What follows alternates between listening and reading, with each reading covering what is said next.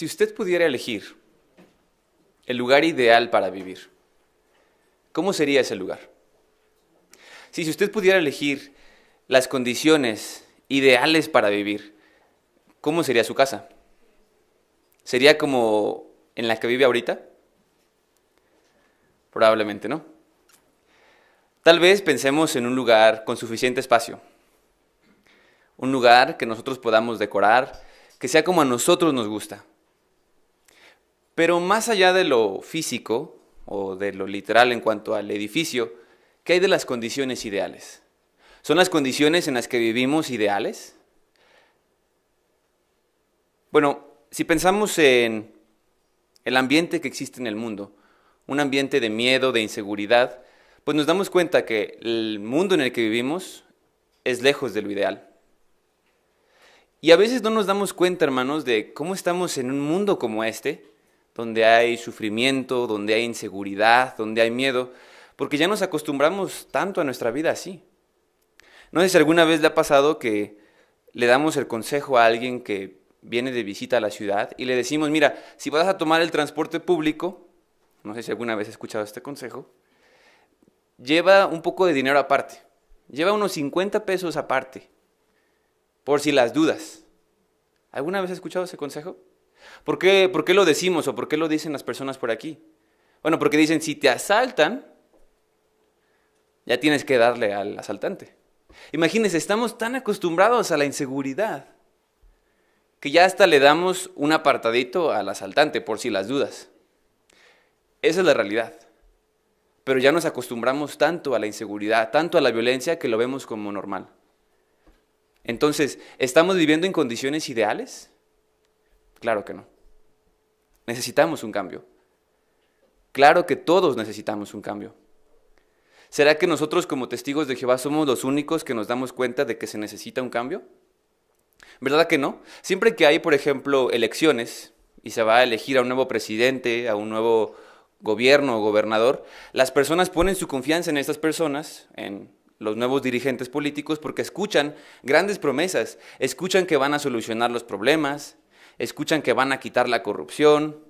Y entonces, ¿qué hace la gente? Bueno, ellos quieren un cambio, entonces van y votan y, apoyan a esta persona. ¿Por qué? Porque queremos un cambio, necesitamos un cambio. La pregunta es, hermanos y amigos, el cambio, ¿quién lo traerá? ¿Quién traerá este cambio que tanto necesitamos? ¿Quién traerá este cambio que todos estamos buscando? ¿Será que los gobiernos humanos pueden traer este cambio? ¿Será que los gobiernos o los grupos políticos pueden traer un cambio? Esa es una pregunta importante. ¿Les parece si leemos en la Biblia qué nos enseña Dios sobre esto? Vayamos por favor a Eclesiastés capítulo 8 versículo 9. Eclesiastés capítulo 8 versículo 9. Y aquí estamos buscando la respuesta a la pregunta, ¿quién traerá este cambio que necesitamos? Este cambio que todos buscamos. Eclesiastés capítulo 8 versículo 9. Fíjese una reflexión de un hombre que servía a Dios bajo inspiración divina, dijo lo siguiente. Eclesiastés 9. Vi todo eso y me puse a reflexionar en todas las actividades que se han realizado bajo el sol o sea, él estaba analizando lo que estaba pasando. Y note, durante todo el tiempo que el hombre ha dominado al hombre, para su propio mal. La Biblia es clara cuando habla acerca de cómo domina el hombre, cómo gobierna el hombre. Aquí leemos que el hombre solo domina para su propio mal. ¿Qué hay? ¿Será cierto lo que dice la Biblia? Bueno, lo estamos viendo, ¿no es cierto? Cuando el hombre domina, solamente busca sus propios intereses. Pero, ¿qué hay si a lo mejor somos o hemos escuchado que dicen, no es que el, siguiente gobernante, él va a traer el cambio? O si gana el otro partido político, ellos van a traer el cambio. ¿O qué hay si a lo mejor pensamos que se van a juntar diferentes países y juntos ellos van a traer un nuevo mundo? ¿Será eso una posibilidad? Bueno, piensen en esta ilustración. Imagínese que en la parte de atrás de su casa tiene un árbol y usted no sabe qué tipo de árbol es. Entonces va y le pregunta a su vecino, oye, ¿sabes qué tipo de árbol es este? Y le dice, ah, es un árbol de plátanos. Ah, ok, plátanos. Pasa el año o da fruto y en vez de plátanos le da manzanas. Qué raro, va con su vecino, oye, me dio manzanas, pero dijiste que era de plátanos. No, no, no, de verdad, es, es de plátanos. Pero año tras año da el mismo fruto. ¿Qué tipo de árbol es? Bueno, veamos el fruto, ¿no? Es, es lógico. El fruto dice qué tipo de árbol es. Ese es un árbol de manzanas. Bueno, ahora, ¿qué hay de los gobiernos políticos? O de los grupos políticos. Bueno, año tras año, los gobiernos nos dicen, vamos a traer cambios. Los gobiernos prometen un nuevo mundo, un mundo mejor, un mundo sin corrupción, sin inseguridad. Pero ¿qué creen que pasa? Año tras año, ¿qué tipo de frutos dan? Y los gobiernos no son nada nuevo. Llevan gobernando unos seis mil años. Seis mil años dando el mismo fruto. ¿Qué tipo de árbol son los gobiernos humanos? Bueno, veamos su fruto, ¿no es cierto? Eso nos dará la respuesta. Y la Biblia no nos miente, Jehová no nos miente, nos lo dijo claramente, ¿verdad? El hombre solo domina al hombre para su propio mal. Entonces, ¿quién traerá este cambio que tanto necesitamos? Bueno, debemos ser realistas y ver las pruebas. Los hombres no traerán este cambio. Jehová nos lo dijo y lo estamos comprobando. Entonces, ¿quién? ¿Quién traerá el cambio que tanto necesitamos? Bueno, estamos reunidos aquí porque entendemos que hay un creador que se preocupa por nosotros. Y es interesante que cuando la Biblia habla acerca de nuestro creador, de Jehová, utiliza diferentes títulos, ¿no es cierto? Diferentes descripciones. Pero una de las más comunes es que habla de Jehová como nuestro Padre. Y habla acerca de palabras tan bonitas como que es tierno, como que es cariñoso, misericordioso. Nos hace pensar en un hombre, como un padre, que se preocupa por su hijo de manera tan tierna. Bueno, así describe la Biblia a Jehová. ¿Qué significa eso? Bueno, cuando un padre ve a su hijo sufrir, ¿qué hace el padre? Le dice, ya, levántate, chamaco, no pasa nada. ¿Verdad que no? Si lo ve llorar, pues automáticamente un padre cariñoso se preocupa por su hijo y, lo cuida, lo acaricia, le dice, todo va a estar bien. Le limpia las lágrimas, probablemente. Bueno, en el caso de Jehová, nuestro Padre tierno y cariñoso, ¿qué siente cuando nos ve sufrir? ¿Qué siente cuando nos ve llorar a cada uno de nosotros? ¿Le importa? Claro que sí. Y como un padre cariñoso nos cuida desde hoy por medio del alimento espiritual como el que tenemos en estas reuniones, pero también nos promete un cambio. Nos habla de un mundo mejor. ¿Les parece si leemos juntos en la Biblia? Vayamos juntos a 2 de Pedro, capítulo 3, versículo 13.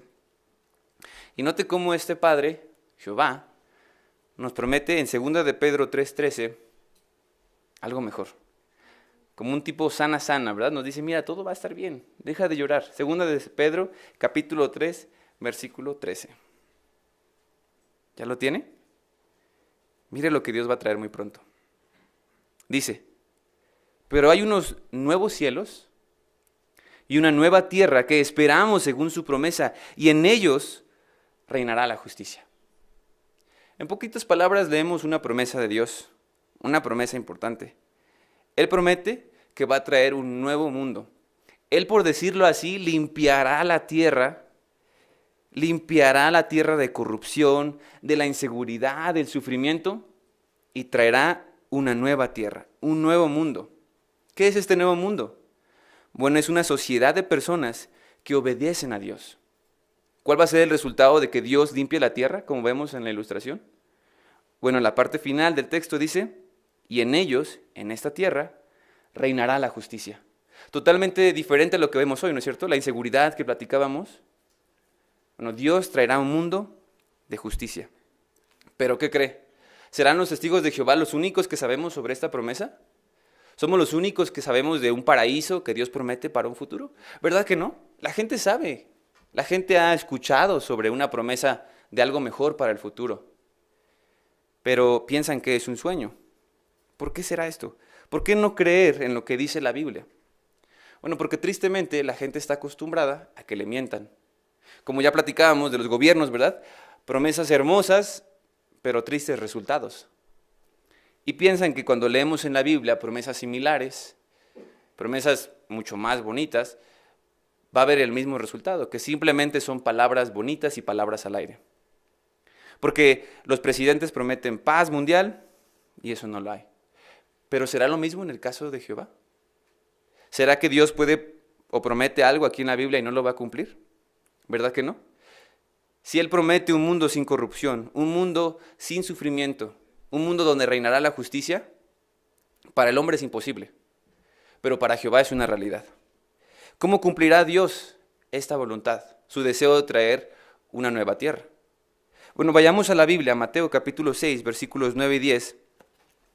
Y este es un texto muy conocido, pero muy profundo. Mateo capítulo 6, versículos 9 y 10. Note cómo nos da la clave de cómo Dios traerá estos cambios que promete. Mateo capítulo 6, versículos 9 y 10. Aquí encontramos la oración del Padre Nuestro, que dice, ustedes deben orar de esta manera. Recuerden, estamos buscando cómo Dios traerá el cambio. Dice, Padre nuestro que estás en los cielos, que tu nombre sea santificado.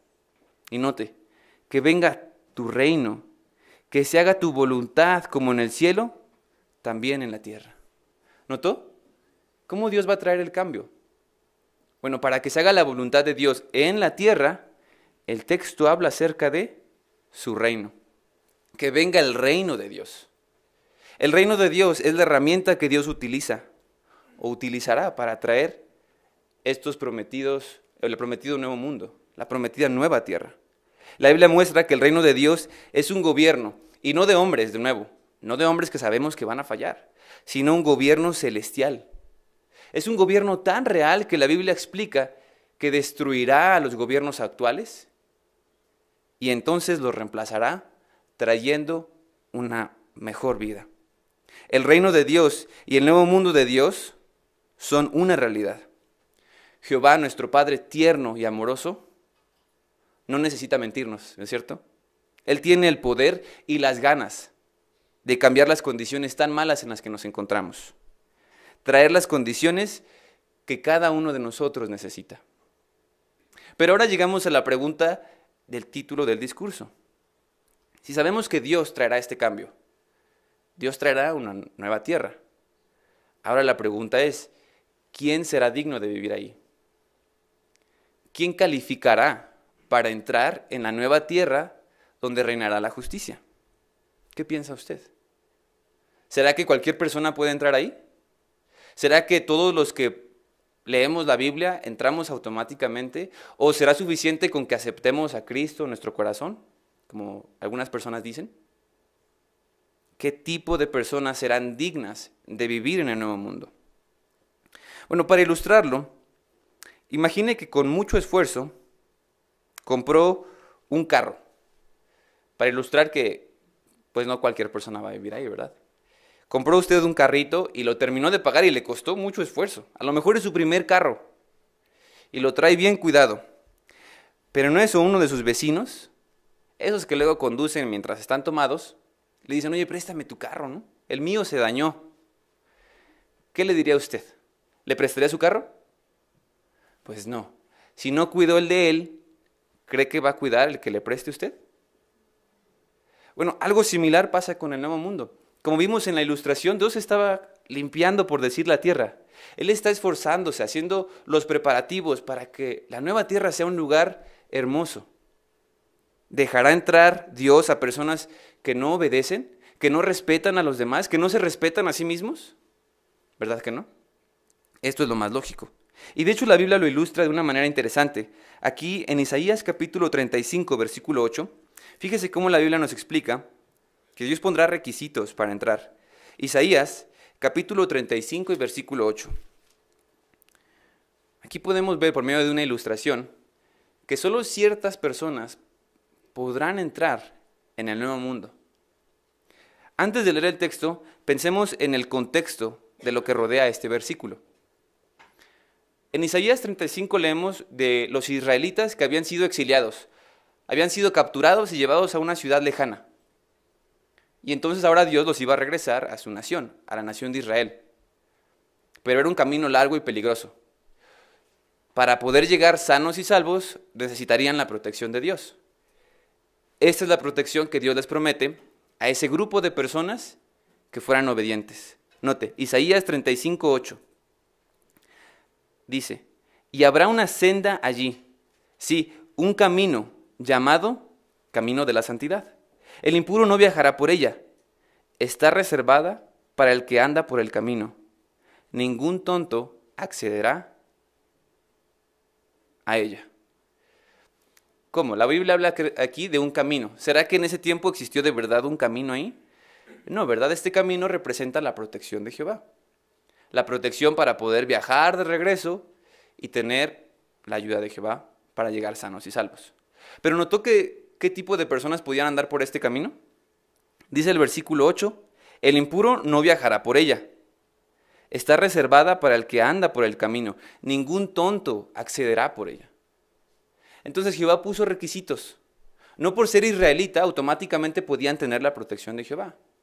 Más bien dijo, solo ciertos tipos de personas podrán entrar ahí. Dios puso requisitos. Y lo podemos comparar en nuestros tiempos a utilizar una carretera de paga. ¿No es cierto? Si queremos utilizar una carretera de cuota, tenemos que cumplir un requisito. ¿Cuál es el requisito que hay que cumplir? Bueno, pues hay que pagar, ¿verdad? 50 pesos, 60 pesos, lo que sea la cuota. Imagínese que usted llega a la entrada de la carretera y dice, ¿sabes qué? Yo voy a ocupar la carretera, pero no quiero pagar. ¿Qué le van a decir? Van a decir, por favor, claro, entra a la carretera. No, ¿verdad? Pues si tiene una cuota, es un requisito, si no pagas, pues no entras.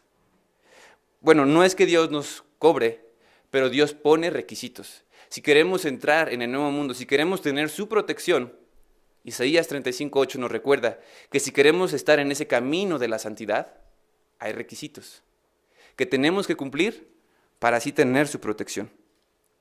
¿Les parece si analizamos cuatro?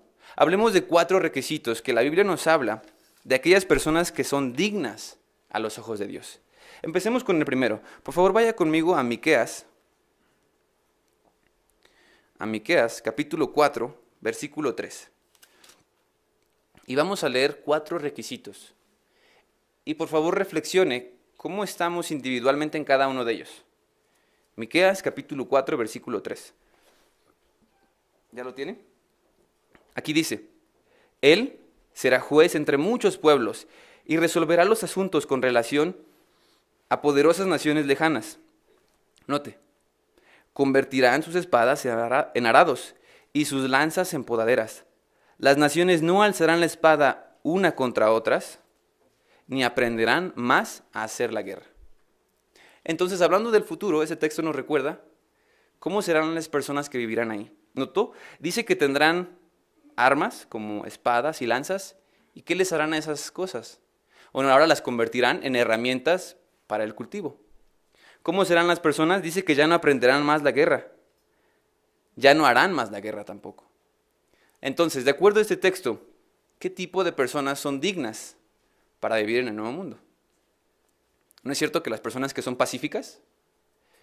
Jehová quiere o ve dignas a personas pacíficas. ¿Qué hay de nosotros? ¿Somos personas pacíficas? Bueno, tal vez decimos, sí, pues yo no tengo una espada, no tengo una lanza en mi casa, entonces eso es bueno. Pero, ¿qué hay, por ejemplo, del entretenimiento? ¿No es cierto que cada vez es más común la violencia? Ahora las películas y videojuegos, mientras más violentos, mejores, más vendidos. Entonces, aunque a lo mejor no matamos a nadie en la vida real, nos entretenemos con ellos.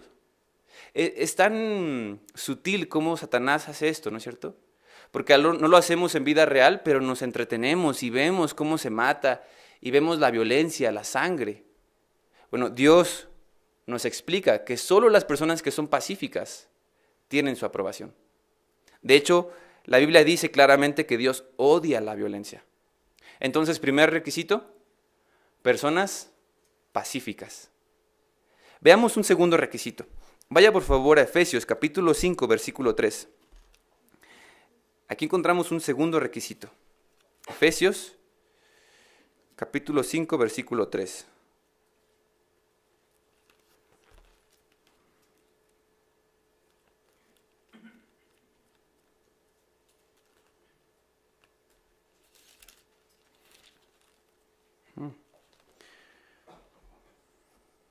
Así lo tiene, muy bien. Efesios 5.3. ¿Ya lo tiene ahí? Segundo requisito. Dice que la inmoralidad sexual, cualquier clase de impureza o la codicia ni siquiera se mencionen entre ustedes, como es propio de personas santas. ¿Vio el segundo requisito? Bueno, dice que Jehová quiere que seamos personas santas. ¿Qué significa eso? Bueno, dice que la inmoralidad sexual ni siquiera se menciona entre nosotros. ¿Qué es la inmoralidad sexual? Bueno, Jehová creó las relaciones sexuales solo para las personas que están casadas. La inmoralidad sexual son las relaciones fuera del matrimonio. ¿Qué hay de la inmoralidad sexual? ¿Es común hoy? ¿Verdad que sí? ¿Verdad que es lo más común? Pero ¿qué nos enseña el texto? Que las personas que son dignas a los ojos de Dios son personas que rechazan la inmoralidad sexual. ¿Por qué es tan malo la inmoralidad sexual si, si hoy se practica por todos lados? Bueno, note lo que dice el versículo 5. Fíjese por qué Dios ve tan mal la inmoralidad sexual. Efesios 5:5. Y dice, porque ustedes saben y entienden muy bien que nadie que sea sexualmente inmoral, nadie que sea impuro y nadie que sea codicioso, note, que es ser idólatra, tiene herencia en el reino del Cristo y de Dios. ¿Por qué es tan malo? Bueno, para empezar, dice que aquellas personas que lo practiquen no entrarán en el reino de Dios. ¿Pero por qué? Bueno, ¿notó a qué lo compara? ¿A qué compara a alguien que practica la inmoralidad sexual? Dice alguien idólatra. ¿Cómo? ¿Alguien idólatra? ¿A alguien que rinde adoración a un ídolo? Sí, porque para una persona que practica la inmoralidad sexual o tiene relaciones fuera del matrimonio, ¿qué es lo más importante? ¿Su familia? ¿Su Dios? ¿Verdad que no? En ese momento, lo más importante para esa persona es su placer, es su satisfacción. En ese momento, su placer se convierte en su Dios. Y es como si le rindiera adoración a un ídolo. Por eso Dios odia tanto la inmoralidad sexual. Porque antepone al placer, a Dios mismo, y hasta a nuestra familia o a nuestra esposa si estamos casados. Por eso, segundo requisito, personas santas, limpias en sentido moral. Veamos un tercero. Por favor, abra su Biblia en Juan, capítulo 3, perdón, Juan 13, versículos 34 y 35. Juan 13, 34 y 35. Un texto muy importante para los que somos cristianos, testigos de Jehová, que dice, les doy un nuevo mandamiento, que se amen unos a otros, que así como yo los he amado, ustedes se amen unos a otros. De este modo todos sabrán que ustedes son mis discípulos, si se tienen amor unos a otros. ¿Qué hay de ese tercer requisito? ¿Qué tipo de personas son dignas a los ojos de Dios? Bueno, personas que son amorosas, que se muestran amor. Pero no solamente amor de palabra, ¿no es cierto? Sino amor en hechos. Amor tanto que uno está dispuesto a hacer sacrificios por las personas. Y de nuevo, evaluarnos. ¿Soy yo conocido como una persona amorosa? ¿Cómo me ven mis vecinos? ¿Cómo me ve la gente que me rodea? ¿Me conocen como alguien que cede? ¿Que trata bien a los demás? Recuerde, el amor une a las personas y no las divide. Jehová espera que seamos personas amorosas, tanto que hasta nos identifica como cristianos, como seguidores de Cristo. Por eso, tercer requisito, personas que demuestran amor. Y veamos un cuarto. Vaya por favor a Mateo capítulo 24. Mateo capítulo 24. Encontramos en el versículo 14 otro requisito. Mateo 24, 14. Un texto también muy conocido para los testigos de Jehová, que dice, y las buenas noticias del reino se predicarán en toda la tierra habitada para testimonio a todas las naciones, y entonces vendrá el fin. Tal vez hemos sido receptores de alguien que cumplió ese texto, ¿no es cierto? Alguien nos predicó, alguien nos habló de las buenas noticias y ahora estamos reunidos con los testigos de Jehová. Pero de acuerdo a este texto, ¿qué tipo de personas son dignas a los ojos de Jehová? Bueno, el texto nos habla que en la parte final de los días iba a haber personas que hablaran de las buenas noticias. Pero ¿quiénes son estas personas? Bueno, son personas que respetan y obedecen a Dios. Entonces Dios espera que aquellos que quieren tener su aprobación usen su tiempo para hablar de las buenas noticias del reino de Dios. Así es que si usted quiere ser digno a los ojos de Jehová, piense cómo está ocupando también su tiempo. Escoge su tiempo también para ir a platicar con las personas del reino de Dios. Es cierto, a veces podemos estar tan ocupados y tener tantas cosas que hacer, pero si le dedicamos tiempo a lo que a Dios le importa, entonces nosotros también seremos importantes para Dios. Y tenemos el ejemplo de Cristo, ¿no es cierto? Jesús, cuando Él estuvo en la tierra, Él usó su tiempo y energías para hablar con otros de Dios y su reino. Por eso debemos imitar su ejemplo también. Notamos aquí tenemos cuatro requisitos sencillos pero muy importantes. Hablamos de personas que sean pacíficas, hablamos de personas que sean limpias en sentido moral, que muestren amor verdadero y finalmente que usen su tiempo para hablar del reino y de sus promesas. Si nos esforzamos por tener esto en nuestra vida, por cumplir estos requisitos, podremos ser dignos a los ojos de Jehová. ¿Requiere esfuerzo? ¿Cree, que usted, ¿Cree usted que cumplir estos requisitos y otros más que hay en la Biblia requiere esfuerzo? ¿Verdad que sí? Sí requiere esfuerzo. Pero si nos esforzamos, no importa si tenemos poquito tiempo estudiando o muchos años, Jehová espera lo mismo de nosotros. Y fíjese cómo lo dice aquí Segunda de Pedro, capítulo 3. Si vamos juntos a Segunda de Pedro, capítulo 3, versículo 9.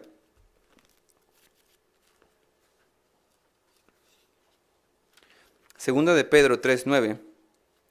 ¿Qué espera Dios que hagamos con todo esto que vamos aprendiendo, con estos requisitos, con lo que aprendemos en la reunión o en nuestro estudio que nos imparten? Segunda de Pedro 3:9 dice, Jehová no es lento para cumplir su promesa. Esta promesa que estamos hablando de, de la nueva tierra, del nuevo mundo. Sigue diciendo, como algunas personas creen.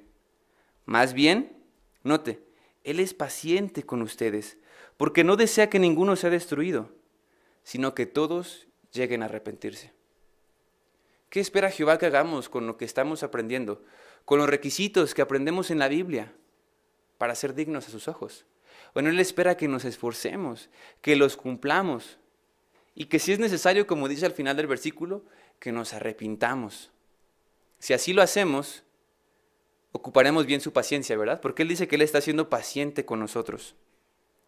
Y aunque es cierto que hay que hacer muchos cambios algunas veces, el esfuerzo vale la pena. Piense, piense en este ejemplo.